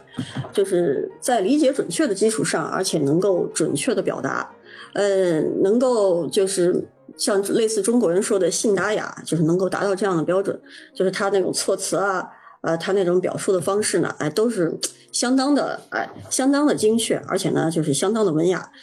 呃，所以呢，就是我是感觉他在创作小说的时候，其实在他的头脑里面有一个中文的蓝本，就是说他不是单纯的用英语来写一个中国的故事，他自己其实已经有这种，如果拿中文写他会怎么写，他是有这种成型的想法的，所以呢，他在下笔的时候呢，他是自觉的用英文来表达一种中文的意思。嗯，这个呢，作为翻译的任务，其实就是一个逆向的过程，就是说你要首先要去体会他想要表达的内容。如果用中文来说呢，应该怎么说？而且呢，就是用嗯，尤其是用白话小说这种语言风格，呃，应该怎么恰如其分的表达？呃，就是你一旦就是思路就是转成这样一种翻译的思路的话呢，就会和他这个英文原本呢，我觉得就理解就会更就会更深入一些，而不是一个单纯就是看着英文字面呢，哎，你就只是把它逐字逐句的翻译出来，不是这样一个过程。嗯。就是有的读者就说呢，这种翻译呢属于再创作。其实我就觉得这个再创作的过程呢，如果有的话，这也是作者本人他已经设定的。就是在译者翻译的过程中呢，你你即使事先并不知道这个状况，但是后来呢，应该也会逐渐的体会到这一点。而且他自己他把这个迷宫案，就是他有一个中文字译本嘛，就是一九五三年在新加坡出版的，就是当时呃名字叫做《狄仁杰奇案》。这个书呢，嗯，反正我跟上海译文呢，跟小郭老师合作呢，我们打算呃明年就推出这个他高罗佩本人写的这个中文字译本。就是说，你如果将来就是读者有兴趣的话，可以拿这个字译本，就是和这个，呃，就是从英文翻译成中文的这个这个译本啊对比的话呢，就就会就会发现一些就是比较有趣的事实。呃，这个就是一个非常好的证明，就是。从这个你就可以体会到呢，他写写中英两种文本呢，就是他各有各的考虑。他中文本呢就是为中国读者写的，他那个英文本呢是为西方读者写的。呃，他在细节方面呢有一些不同，他处理的都不一样，而且内容方面呢也略有一些不太不太一样的地方。那这个就是你对比这些不同，就能发现一些很很很有趣的现象。呃，他翻译呢。呃，我我感觉他作为翻译也是一个，呃，非常能够达到就是很高的很很高的标准。嗯，就是你要是看过他他用英文翻译的这种中国的古文的话呢，就是说像我现在这样，就是把他这种比较浅浅近的、浅显的、易懂的英文翻译成中文，我觉得这个难度比起他那个难度呢，那应该说是还是要小得多了。啊，他当年能做到呃那个程度，那这真的是非常的不容易的。嗯，他在这首学术著作里面呢，他翻译古文也翻译了很多，就是还是中国就是有些有些上古时候的那些文章啊啊，这而且呢，嗯啊对，再一个就是他当时一九四九年出版的这一本《武则天四大奇案》，就是把这个小说的前三十回翻译成英文。他在这个翻译过程中呢，就是。有一些细节上面，他有一些变通处理，就是从这个，呃，就能看得出来，就是他做翻译呢是就是非常的，呃，不但是非常的准确，而且呢，他非常的巧，就是对于一些难点呢，他的处理啊，他是非常的，我觉得就是很有借借鉴作用。你从他那里呢，从他看他怎么译，就能学到很多。呃，我就觉得他有些表达非常的好。呃，我就举一个例子吧。就是说，是它里面有时候就是小说里经常提到，就发现了尸体之后呢，把尸体呢，啊，暂时放在一口棺材里，呃，就是字面呢看起来就是说呢，放在一口临时棺材里，呃，这个呢，直到后来我看到他在《武则天四大奇案》这个原书里面表达这个，其实中国公案小说里表达这个的意思就是说，呃，取一口薄棺暂错，就是。薄的棺材就不是正式的棺材，就是只是那种四块板拼起来的，就是哎取一口薄棺暂错。然后呢，就是他在就是他对于这种，我就感觉他对这种细节呢翻译的时候呢，就是他理解的，首先是他理解的非常准确，再一个就是说呢，他能比较比较巧妙的把这个表达出来，就是能让西方人呢能理解到这个重要的哎这个重要的知识点这种地方啊，这个就已经就是应该算是非常成功了。再一个就是小说本身，另外小说很难的就是《湖滨案》里面，他第十回他那个佛经嘛，就是他那个是六十四个字，就是哎写成六十四个字，而且呢，他还要跟那个棋谱来嵌套，就是造成这一种呃进入密道的这个这个口诀，哎这个密语对，密语就相当于破密码一样的感觉。那篇对对破密码，对它这个吧是它用英文也是用六十四个呃单词写出来的，这个真真的是这样，而且呢也可以嵌套，就是你把那个棋谱按照位置嵌套下来，就是这么一句话，表达的也就是这样的意思。呃，而且呢还有一个就是说呢，他不但写英文本嘛，他还写和文本。就狄公案小说所有的和文本都是他自己写的，他在和文本里面呢这个问题应该怎么解决呢？但是后来等我们看到和文本的时候呢，才发现，他其实呢就是他用那个很巧妙的办法，可以说就是四两拨千斤，他把这个问题就解决了，就是他把那个棋谱那个黑子的那个位置他改变了，他改动了位置，然后呢就是字数目不变，还是十九个，就是哎把这个字拿出来之后呢读出来是同样的意思啊。呃，就我所知，法文译本就是狄公案小说的时候，也是依照他这个方法，呃，就是来做的，把七谱改了啊，然后呢，就是为了这种对口型，啊，就是为了达到这个效果，就是说把人名改了。他自己也是，英文里跟和文里那个韩永汉那个名字是不一样的，他就是为了能对口型，啊，就改人名改七谱，然后呢，法译本同样改名改七谱，哎。然后呢，就是就我能看到的，就唯独就是中译本跟这个日译本，呃，这个译者呢，大家的思路都是说呢，什么都不改，呃，就是照着原有的棋谱呢，就是可以说就是死磕这个棋谱，就是按照这个，呃，就是翻译翻译佛经的时候呢，就是注意用词嘛，哎，然后呢，就一定要哎拿原来的棋谱来把这个密语来套出来，呃。可以说，确实就是大家的都是一个非常这个浇筑古色的这么一个思路啊。但是呢，这个 我是感觉只要能做出来，就是嗯，基本还算通顺，而且呢，啊，读者也可以理解、可以接受，这个就就算应该算是比较成功了。嗯嗯，至于你说这种翻译过程中我能遇到什么困难，我是感觉呢，很多涉及到古代的知识点，这个是比较难的。呃，其中有一个就是小说后记里面，它有很多提到的人名，还有书名，它都是用那种就是韦氏拼音啊标出来的。这个韦氏拼音就是我们今天呢已经对这个不是非常的熟悉，所以呢，嗯，你在解读的时候开始确实是也有不小的困难，呃，就是很难确认它这个就是具体到底应该是什么字。嗯，比如这个《黄金案后记》里面这个，就是他提到说，十一世纪的这个著名的朝臣，这个啊，这个张其贤，就是这个人名呢。我当时呢，因为你就只是一个音嘛，你们又不能确定这个字到底是什么啊，不知道他的汉字写法。对对，他对他只是标标标注一个读音而已。我当时就是去，先是去找那个《旧唐书》里面，就是提到了这种名臣呢啊大臣，然后呢就一个一个看一下那个名录。但是呢，就没有一个呢听上去比较类似的。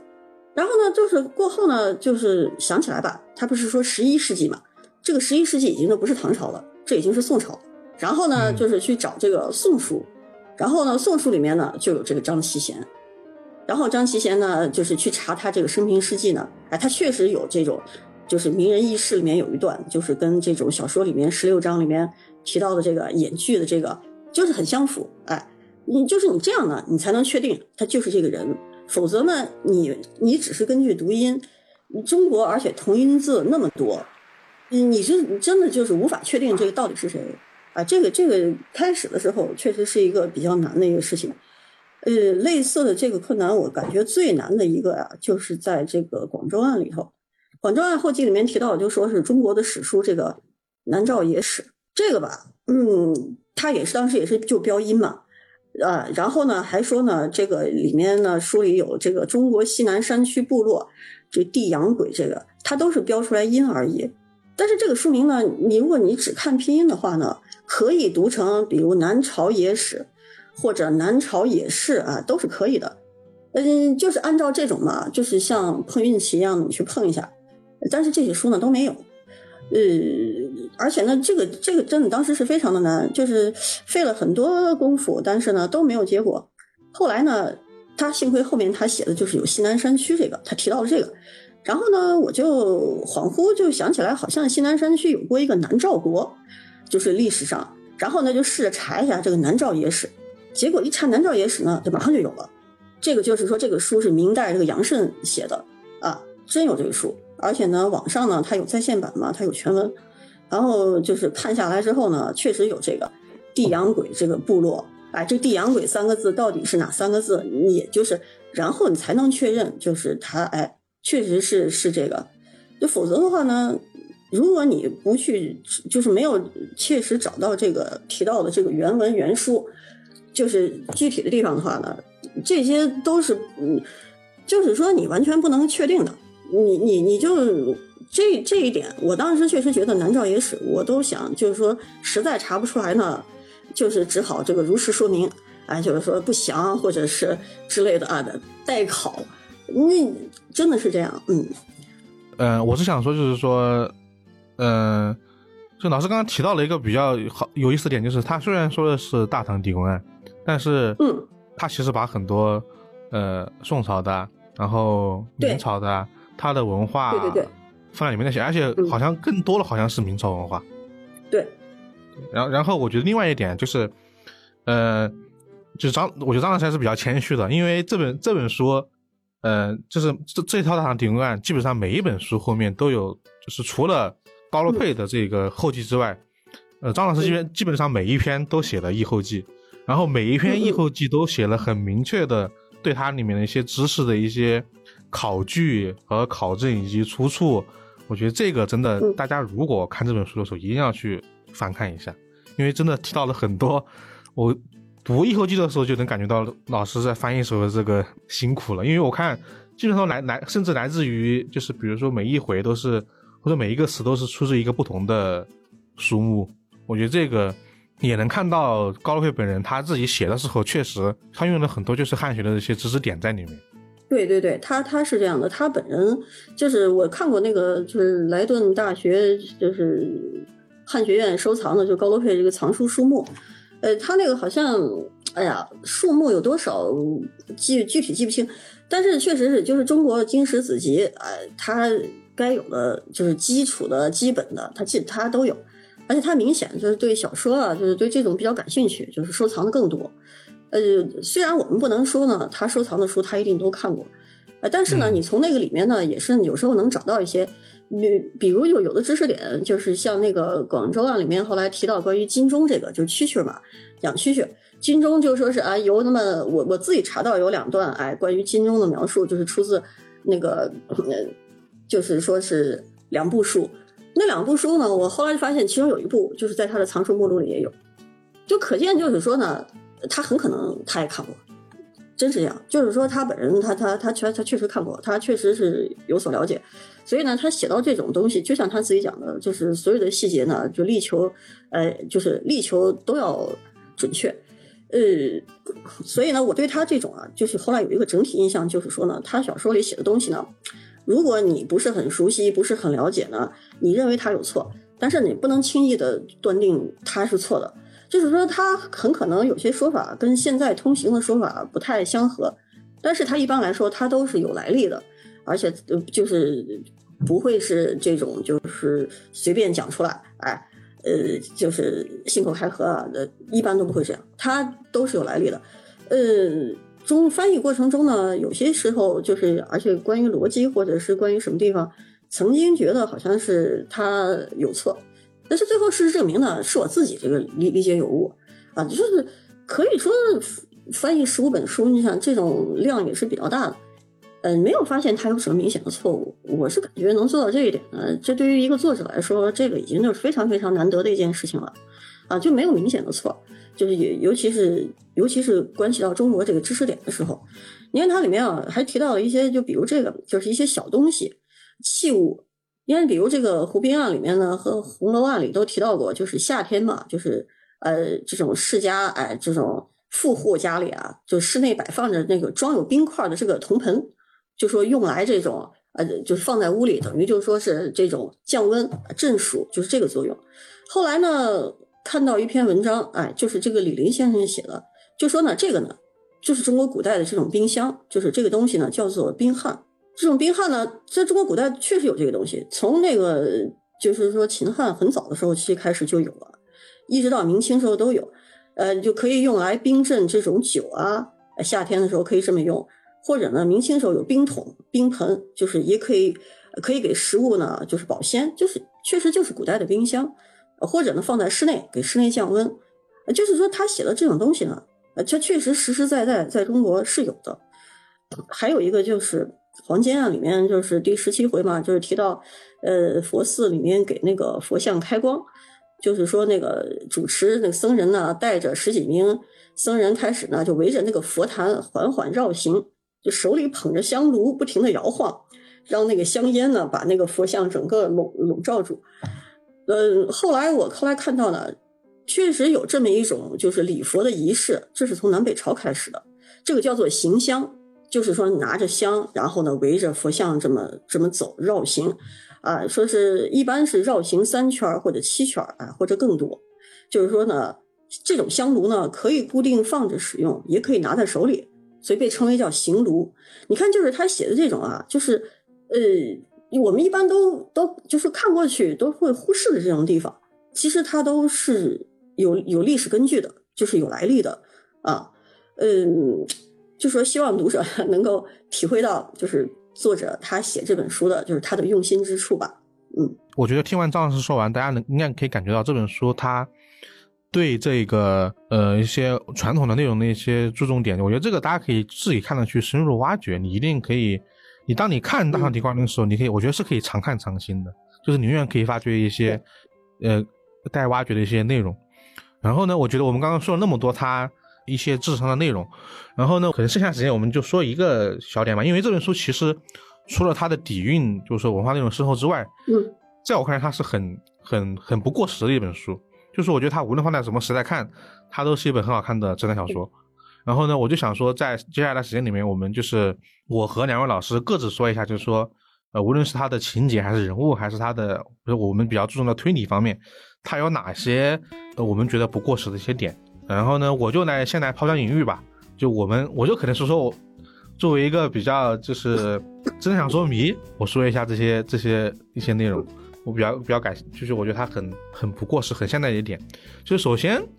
嗯，在所有的这些小说里面，它的每一章的小说之前都有一个出场人物表。这个如果我们听众朋友熟悉它这个传统的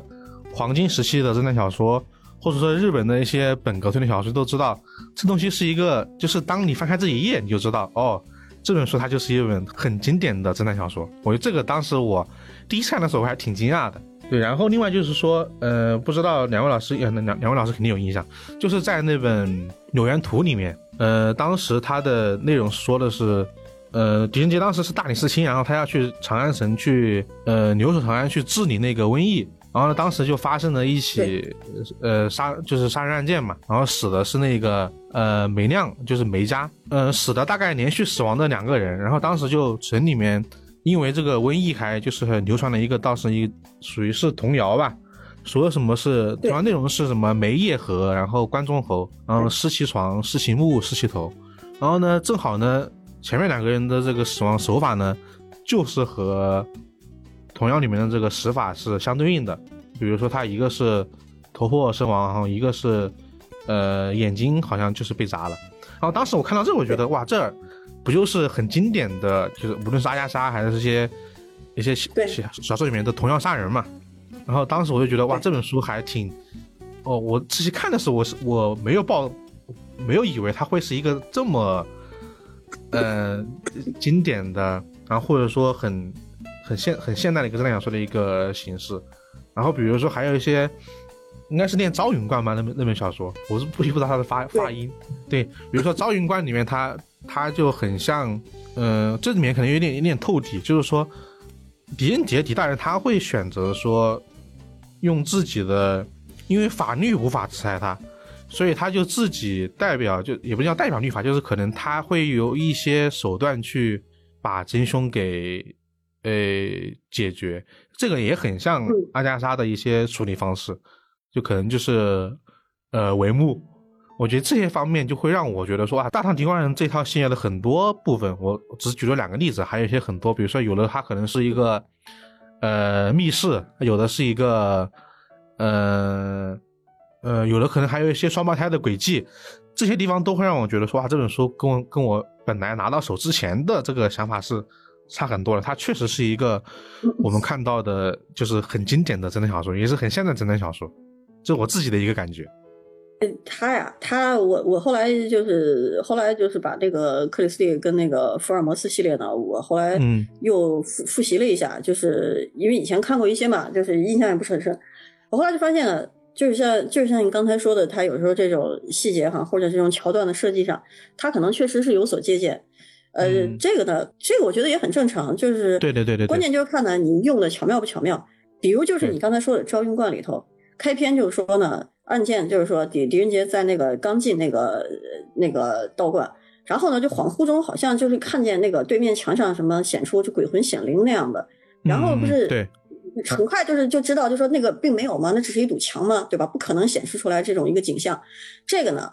呃，有好几个读者就说呢，这个就跟克里斯蒂那个《命案目睹记》那个开头呢，就是几乎就是一样，就就就是这种，就是一个《命案目睹记》，当时就是说是。呃，那个，呃，是哎，Marple 小姐还是，呃，好像就是，就说她坐火车的时候，那两个火车并行的时候，就是她偶然就看见对面，对面啊，对，就是发生了，哎，对对对，就是杀人这种杀人这个景象，对，就是这个，我是觉得就感觉这种地方，它很可能它就是借鉴。还有一个就是克里斯蒂的这个云中一案，就是这个凶手呢穿着类似制服的这个衣服，就是在这种乘客中间行走，就不引起人的注意嘛，作案，然后之后呢，啊。就是正因为呃他他就是穿着这个类似制服，这个呢就跟铁钉案里头这个凶手呢穿着也是类似的制服，就是进进那个浴浴堂，然后作案，然后就溜走。我觉得这个也是比较比较相似的。呃，对对对。还有一个就是这个克里斯蒂的这个人性的记录，就是里面就有就说是呃这个死者留下的一封书信，后来呢就波洛呢就发现了这个信呢被撕掉了一页。撕掉了一页之后呢，就是这个内容上面呢就产生了一点变化，就是造成人的误解。这一点呢就跟同桌案里面也很像，就他也有这个，就是把这个留下的遗书撕掉了一条，然后呢就就是让家人看见之后呢就有就就有不同的理解。呃，反正这个是我自己后来重新读了之后呢，就是有一些这种也算是偶然的发现啊。嗯嗯，对对对，我是想说，就是他虽然创作时间是在这个。侦探小说的黄金时期之后，但是他其实，他的，因为这其实是一些侦探小说的一些经典的一些模式嘛。我觉得他写的，他写这些，他写的时候其实按照这个来写的。然后呢，他，我就想说明说，大家就是看之前啊，就因为我们也看到了很多其他的一些狄仁杰的作品嘛，就他可能和你心中想的不一样，他可能就是一个很纯正的，呃，西方的这个黄金时期的侦探时期的一个作品情况。对我就想，就我就觉得这个是。呃，如果让我推荐的话，我会很推荐这一点。对，不知道老师对其他的一些人物啊，有没有一些你们觉得一些，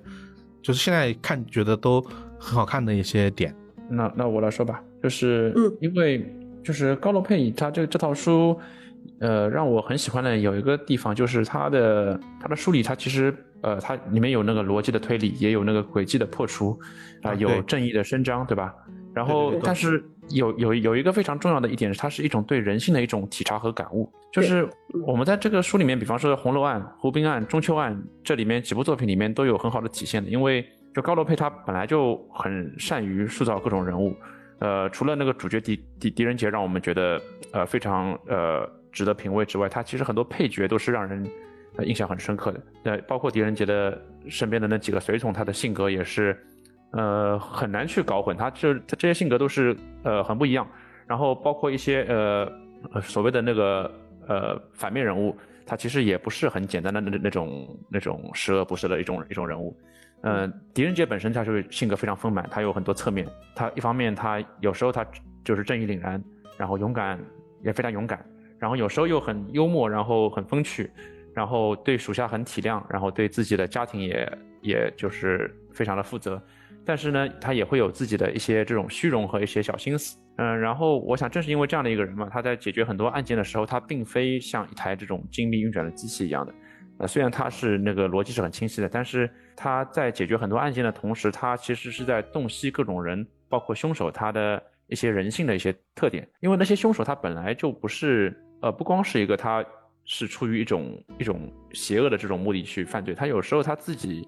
也是这种性格和境遇的一种奴隶吧，可以说。他他做出一些决断，也是因为自己的呃一种性格，或者他自己的他所处的那个状况对他产生的一种性格的扭曲，他才去做的一些事情，包括他的因为为了一些这种很极端的这种爱情，啊，包括为了一些他呃自己的一些欲望，他的这种欲望也是自己去很难控制的一些欲望。然后他的，然后狄狄公安在那个解决这些案件的时候，他其实是呃抱着很强大的一种同理心去理解了这些人的一些性格，包括他的那些内心世界，他都是仔细琢磨过的。所以他有时候呃能够在处理这些问题的时候，呃会更加灵活，然后做出的决选择也是呃不那么简单的。他可能可能他可能有时候会放弃一些呃一些立场方面的一些这种是可以这种有转换余地的地方。所以我想，他就是在我在读这些书的时候，就是常常会被打动嘛。他不光是呃解决案件的这样一种快感，他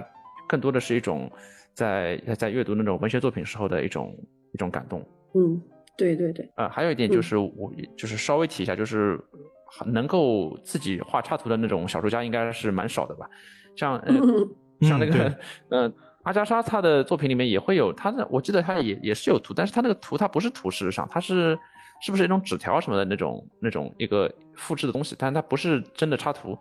只有那个我记得作家里面萨克雷是会会画插图的，对，萨克雷他是会插图的，他因为萨克雷他本身他是想给狄更斯画插图，但狄更斯他没有选择萨克雷嘛，对，萨克雷自己写小说，然后自己画插图，对对对，但是你自己画自己自己写的，然后而且高罗佩画了十五本，就是说他自己的。画跟他的那个文字，其实就是就是相得益彰的这种这种技能，呃，也算是一个很特异的一个功一一一个能力了。对他，他后来我发现呢，他对插图呢，其实他后来还有一些，就是说，就是说插图呢，不仅是这种呃文字的一个辅助功能，而且呢，他插图有时候有些里面有些呃有些部分有些因素呢，其实是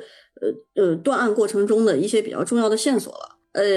这个应该他是比较早做到这一点的作家吧，就是充分的运用了这个图画的这个功能。就比如在《昭云观》和这个《紫云寺》里头都有这个状况，就是他插图里面其实其实他是有线索的，只不过呢开始呢就大家读者作为来说你并不知道，但是到后来适当的时候呢，就是他就揭示了这个这个问题，然后你回头再去看，哎就会发现，哎他其实是这样的，等于说扩充了这种插图的这种简单的这一种啊这种嗯。描摹场景啊，这种这种辅助功能，嗯，其实是故事里面这种小说、侦探小说情节里面这种不可缺少的这一部分了。你这个让我想起了，就是他当我当时看那个呃《招云观》的时候，就让我想起了很多日本就侦探小说家，因为他们会，因为他们要写那些建筑，然后要写密室嘛，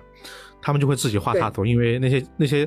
他那个图他是会藏着这个后面推理解谜的一个线索的，就他这会让我想起一些很。很很很多这新的这些作家，对对对，他可能是比较早的，就是运用哎这个这个手段的这这么一个侦探小说作家。嗯，啊，我说他就是他自己就是解决了很多问题嘛，就他自己给给书配了插图，然后自己给书设计那个，他不是设计那种敌的那个标志嘛，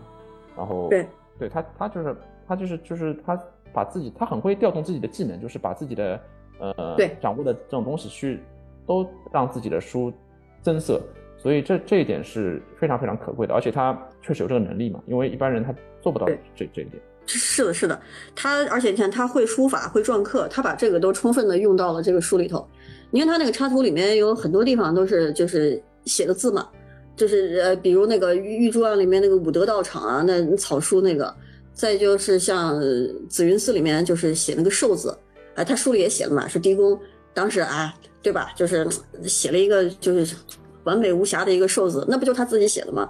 他那里面真是这样，确实是就是像小郭老师说的，充分运用了自己的各种技能，就是来为这个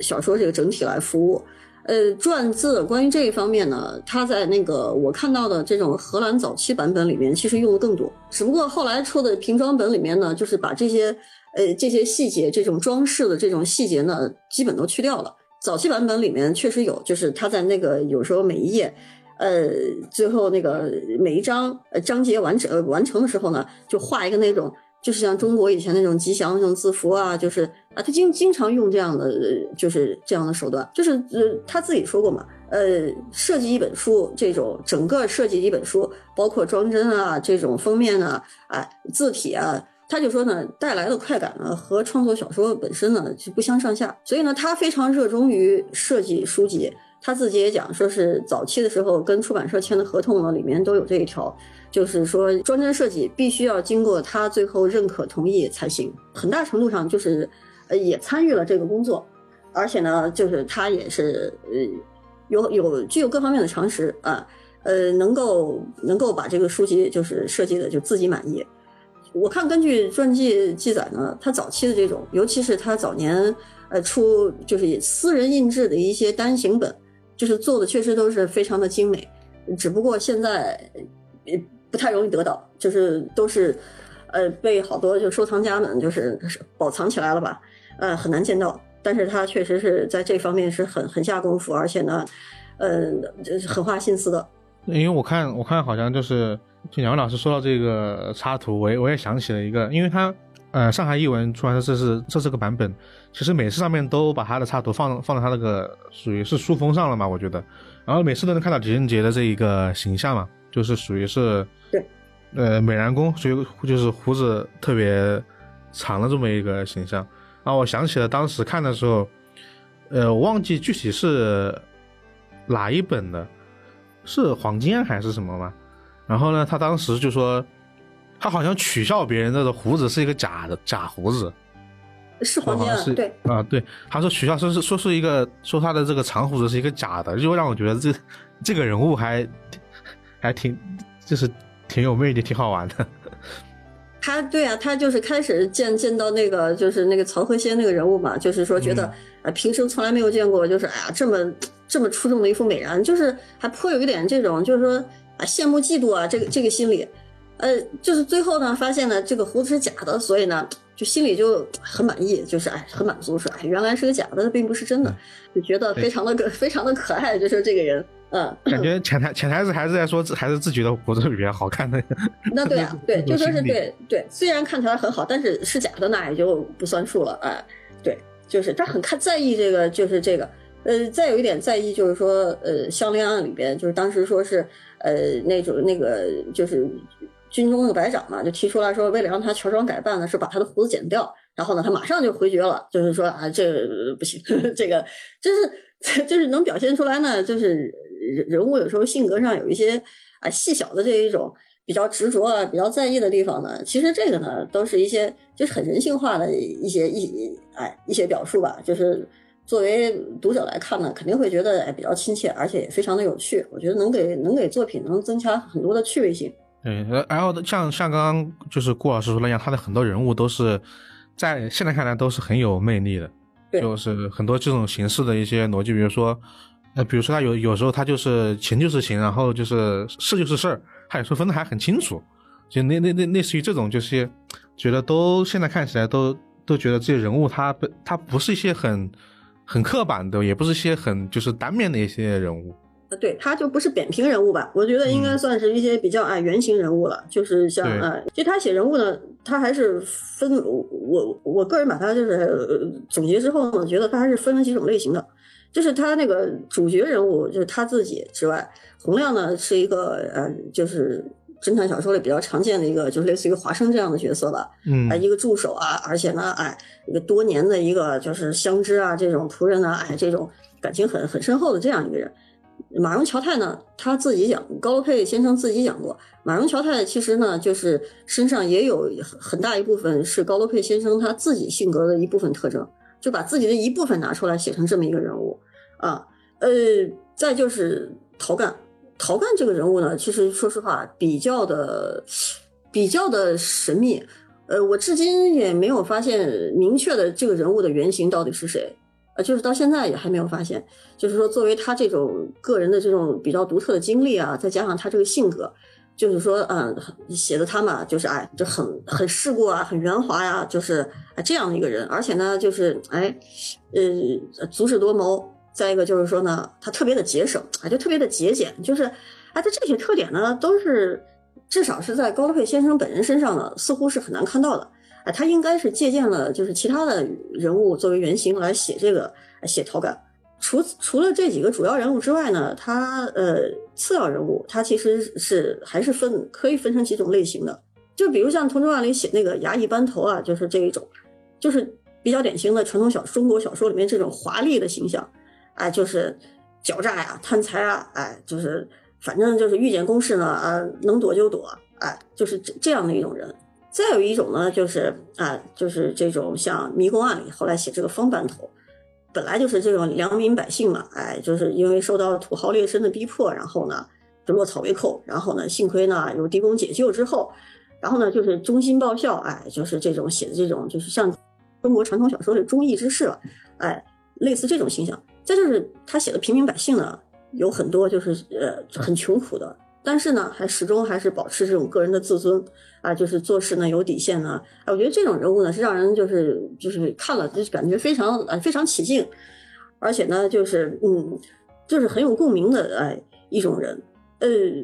他笔下的文人学士呢，相对来说嗯也可能是借鉴了中国传统小说吧，或者就是说像《黄金案》里面曹鹤仙这种，就是他他呃就表面上显得很清高，实际上贪图名利。哎，就是性格呢是比较虚伪的这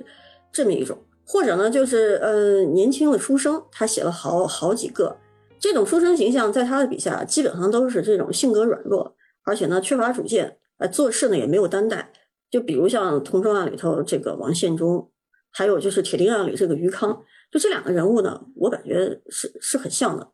这就是都是由于自己性格软弱，然后呢，就是弄出这种这种就是不为世俗所容许的这种这种事情。但是呢，等到这种就是说产生了这种不良后果之后呢，而且呢，又出于这种胆怯的这种这种性格，他又不能主动的去哎去澄清啊，去说明啊，就是去把这个事情能尽快的能解决，而是呢就一味的拖延。呃，这个不知道是他是从。我感觉他可能是从传统小说里面还是有所借鉴。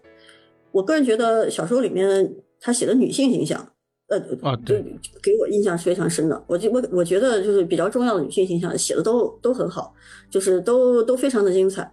就是它里面写到的是一些走江湖的女子啊，或者是有一些沦落风尘的，哎，对，但是呢，一些一些艺妓也都比较那个，对对，有有情有义，而且呢，就是敢做敢当。哎，就性格呢，就是就是非常的鲜明，而且呢，就是做事呢也都是啊，非常的好。他对女性的态度呢，嗯，始终都是这种，就保持一种理解、同情，而且欣赏。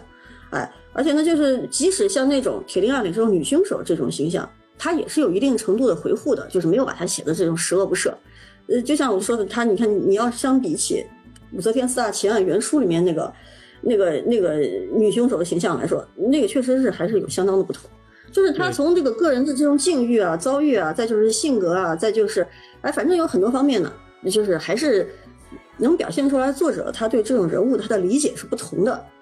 就是不像中国小说里面就是写成纯粹一个，呃，就是一个呃这种，嗯，这种就像中国人说的嘛，啊，这种最最毒妇人心，啊，就是写了这么一个典型的这种哎十恶不赦的这种淫妇的形象，呃，但是他的小说里就从来没有。真说实话，就是女性，哎，都是能给人留下比较深刻的印象。最后一个就是，就是说他写这种，呃，写了一些就是异族人，就可以说外国人，外国人就是他突出这种人跟中国人的不同的地方，就是性格形式啊，啊，也都是有很多不同。比如《迷宫案》里就写到胡人，就是紫云寺里写到的这个像女巫这样的形象，啊，就是说起来，这是确实应该都是外国人。而《铁钉案》里写的这个女凶手呢，她也是有一半的突厥血统。这个呢，我觉得应该能反映出来呢，就是因为高罗佩他从事多年从事外交工作，就是他呃，就是就是旅居过许多地方，就是他对各个地方的这世态人情呢，他都有相当的了解，就是对于这种血统啊、人种啊，就是他有自己的这种观察和自己的理解，他把这个呢也写到了小说里头，呃，这个就是说呢，嗯，他本人是坚持认为人种这个是没有高下之分的，呃。这个呢，从他的小说里也能看得出来这一点，哎，就是始终保持一种就是还是相当高，能达到相当高度的一种平等的态度，哎，来看待所有人。不过呢，这个并不妨碍他在小说里面描写一些他自己所见所闻的这种各个民族啊、各个国家的人物的这种不同的这种面貌啊、性格。我觉得这个呢，这两方面是不矛盾的。对，嗯，这其实通过刚刚两位老师的介绍，包括。我们对内容的一些就是例子，相信听众们对大唐狄冠这个，比如说它的内容啊，它的一些好看的点，都有一些很嗯充足的了解了。它因为它确实也是呃吸取各家之长，然后呢，如今读起来也是相当的不过时，然后也有很多待挖可以挖掘的一些知识点。然后呢，今天呢，我们就是也说了这么久了，最在我们这一次的节目最后呢，我们同样跟之前一样，也有一些听众朋友们啊，我们提前收集的一些问题。然后呢，那我们就我们就简单回答一下，就是听众朋友这两个问题。然后我们就两位老师一人回答一个吧。对，那那我先问小顾老师，然后这一个针对编辑老师的一个问题啊。然后这个听听友的这个 ID 是 C A Y N T H I A，就他想问问就是编辑老师啊，因为高乐佩创作的这个时候到现在已经很久了。然后呢，这个语言的发展变迁呢也会比较大。那再版的时候，会不会为了就是让现在的读者更加好理解，然后呢进行调整，或者说在增加备注的时候，会不会和其他的一些作品有什么不一样的地方？第一个问题，我我我我不是很理解，因为这个是翻译作品嘛，那个翻译的人是张老师，他应该是当代的人，他为什么会语言风格跟现在不一样？哦，他可能是想说，就是说。啊，应该应该，您刚刚就已经回答了，他应该应该就是说，因为版本不同嘛，但可能每个版本他都会去为了让当时的作品，当时读的人更加容易理解，会做一个调整，应该是这个意思。嗯，对。哦哦，对，因为因为因为我们这个翻译作品的那个译本是呃张老师最新翻译的嘛，因为他所以他的那个语言习惯应该跟当下的那个语言习惯是完全。比较贴合的，但是同时呢，他在翻译的时候也也注重了那个原文的节奏、语气啊，然后包括他一些用词方面的呃一些风格。我想张老师的语言应该是在呃充分考虑到那个当下的那个语言习惯和高罗佩呃原文的风格，包括呃当年那个呃高罗佩笔下的那些那些古人他讲话的一些习惯的呃同时，他在。在这几点之间做了一个很好的平衡吧。嗯，那其实它就是还是比较适合，就是我们现在去阅读的。呃，我想非常适合，因为嗯，大家可以看网上的那些评价什么的，呃，对在这个阅读的流畅性来讲是是很高的。好啊，那下个问题就可能就问张老师了，因为其实很多人提了很类似的问题啊，就比如呃，他们比如说这个听友叫那个欧哥博泰欧以呃以及这个夏洛克华生以及基点。以及 Mr. Lee，他们其实我总结一下他们的问题，就是说，在这个进行翻译的过程中，嗯，因为会遇到很多问题嘛，比如说这个语言问题啊，一些一些迭代的问题，他们就想说，到底是在这个在这个过程中是更加尊重原著的内容，还是说更加尊重史实，或者说或者说出发点是更加让让大家更加容易理解？嗯，反正我个人来说呢，我一直。呃，也也经过就是一个不断调整的这么一个过程，呃，最后就是落，呃最后的这种落脚点还是说呢，首先要尊重原著，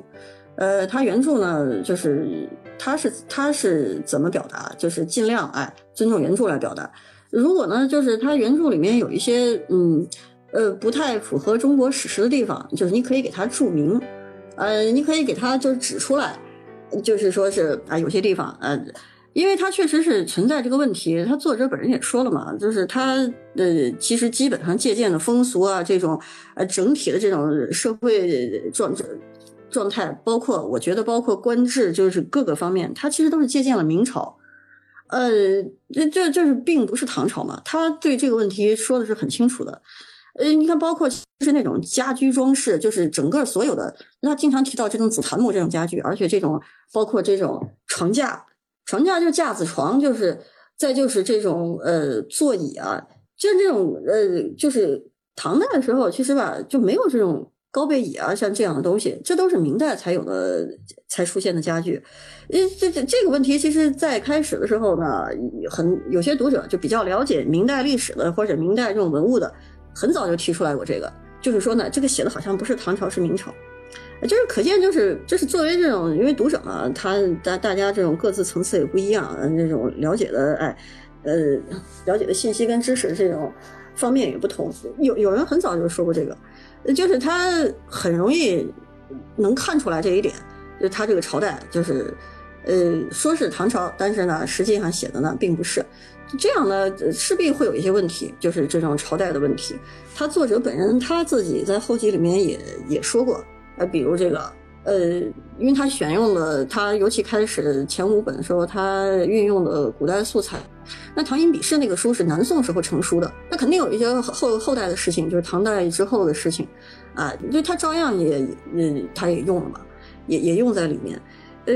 我是感觉呢，只要 没有大的影响，就是都没有问题。如果出现比较明显的这一种，就是历史错误这样的，就是主要是对中国读者会造成一定的阅读阅读上的这一种，呃，就是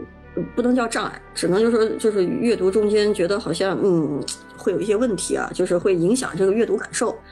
呃，但是作者本人他也是有所调整的，这个就是说在那个你看《玉珠案》里面。就能看出来，就是我当时为了那个还专门还呃加了比较长的那一种脚注说明这个事情，但是后记里面也提到过，这是关于这个年代问题。可见呢，作者本人他也意识到了这个，就是他开始写英文本的时候呢，他就是这么写的。他后来自己也意识到这个问题，他在和文本里面他自动就已经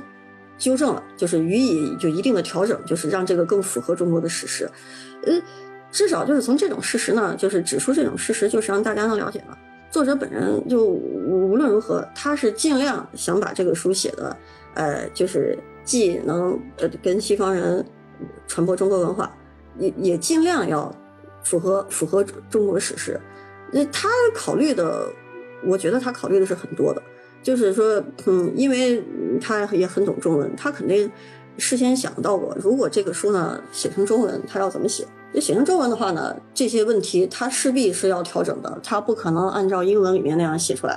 因为对于当时的西方读者来说，就很多人对中国历史都是非常的不了解。你你这么写，其实只是大家看看故事呢，就是不会有很大的影响，啊，也没有那么多人会去想到这个跟中国的朝代不符啊，就是会产生这种状况。但是对中国人呢，呃，是会的，这个几率肯定就要大了很多。所以呢，他自行就做过一些调整。我是感觉从他这种调整，你就能看得出来，他写作的这个态度呢，他确实是相当的认真，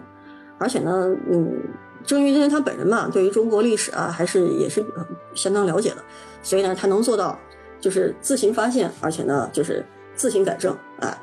嗯，这个是非常难得的一点，嗯，在作为当时来说，嗯，他同代的这种汉学家里面，对于中国历史其实了解。我感觉还是还是相当深入的，就是个人的研究方向不同，还还是还是很，就是应该说是远远超过了我们现在一般的想象，呃，就是包括当时就是十九世纪末，当时就有很多中国经典这种典籍就已经有有有英译本、法译本的出现，就比如这个《聊斋志异》啊，这样就很早就已经有译本了。呃，而且就是那个大清律例就是这样，就是也是很早就有，就是他曾经在书里面引用过段落，哎，我那时候对照原文都看过，我是觉得那个其实做的都是相当的好，而且呢也很准确，能看得出来，就是国外在汉学这一块上面，就是对于中国做的还是很，就起步虽然不是那么早，但是呢，从十九世纪呢开始，逐渐到二十世纪呢，呃，做的还是相当的深入啊，呃。但是汉学对西方来说呢，再怎么说，汉学家只是很少的一部分人，就是比例是很低的。他在创作的时候呢，不用过于考虑这些人的需求，就这些人的阅阅读体会，就是只只要考虑普普通大众，呃，普通大众来说呢，哎，就是说能够了解到一定量的中国文化，关于中国文化的知识，就就算达到目的了。嗯，就是这样。哎，好。那其实我觉得听众朋友问这个问题，可能还是想说他们在阅读过程中会不会遇到一些困难？我觉得，呃，从我自己看这么几本书的体验来说，或者说两位老师这个就是回答嘛，我觉得这个是可以，大家是可以放心的。就是你同你在同时可以阅读他这本书原本就是味道的同时，你也可以通过一些，比如说注释啊、后记的方式去理去了解到它背后的一些。比如说它真正的史实是什么，然后一些翻译的一些考证，我觉得这个就大家可以就是放心。然后呢，那其实我们聊了这么久，大概呃也说了很多问题，两位老师也解答了很多问题。在我们这期节目的最后呢，就是恰逢这大闹灵这五本《柳岩图》《广州案》、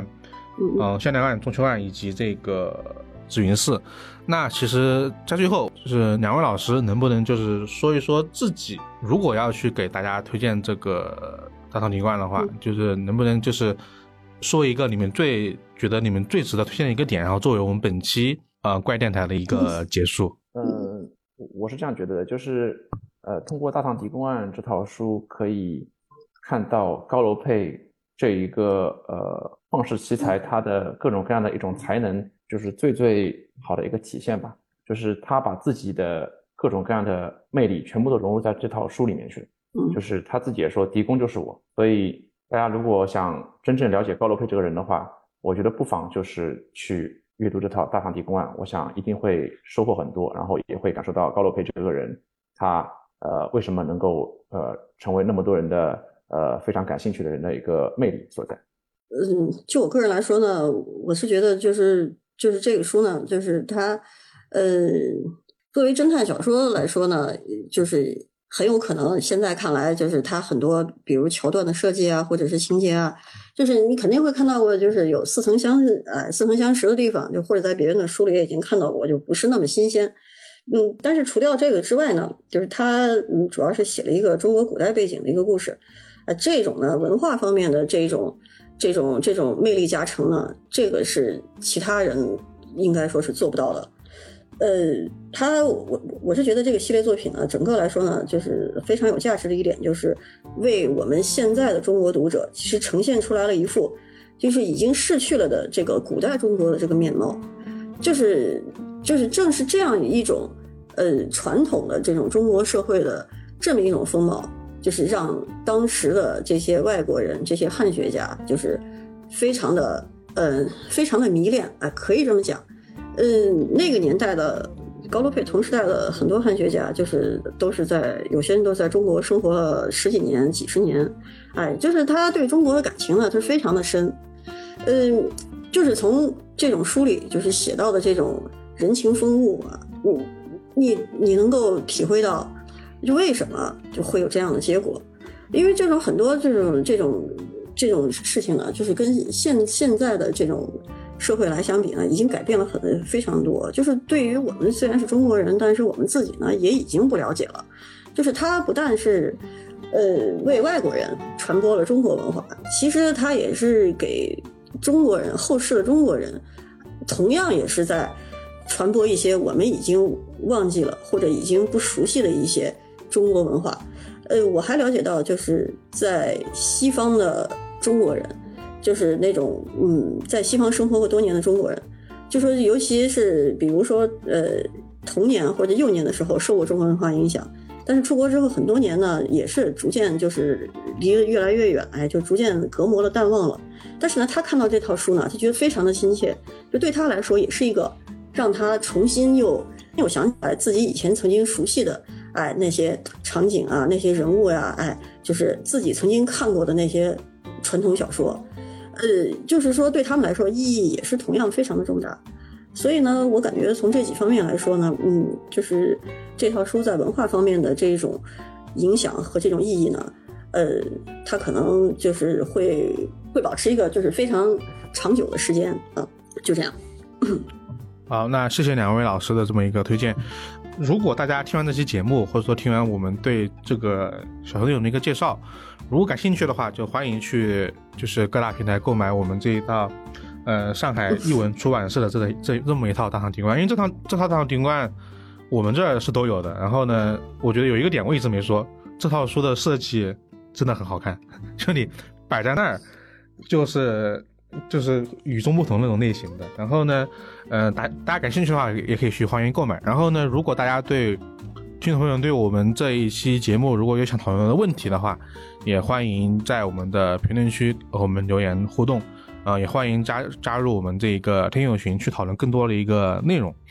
啊啊，加入听友群的方式呢，就是在关注我们的公众号“怪异故事”，在后台发送电台或者听友群就 OK 了。然后呢？我们的本期节目呢就到这里了，呃，也感谢两位老师，